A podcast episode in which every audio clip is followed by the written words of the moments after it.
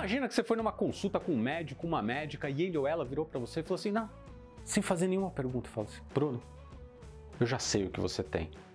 Não preciso nem te ouvir. Tá aqui a prescrição, tá aqui o remédio. Um absurdo, né? Mas olha só, ouvi de um grande grupo multinacional que isso aconteceu com eles. Eles estavam estruturando um projeto de capacitação quando um determinado fornecedor, eles foram fazer uma reunião virtual com ele e ele virou quando o cliente pediu, falou: "Olha, a gente quer antes de iniciar esse projeto de capacitação fazer entrevistas com as principais lideranças para a gente entender profundamente a visão de valor, a visão dos desafios que eles têm ali na ponta, no campo, na operação." O fornecedor virou e falou assim: não precisa.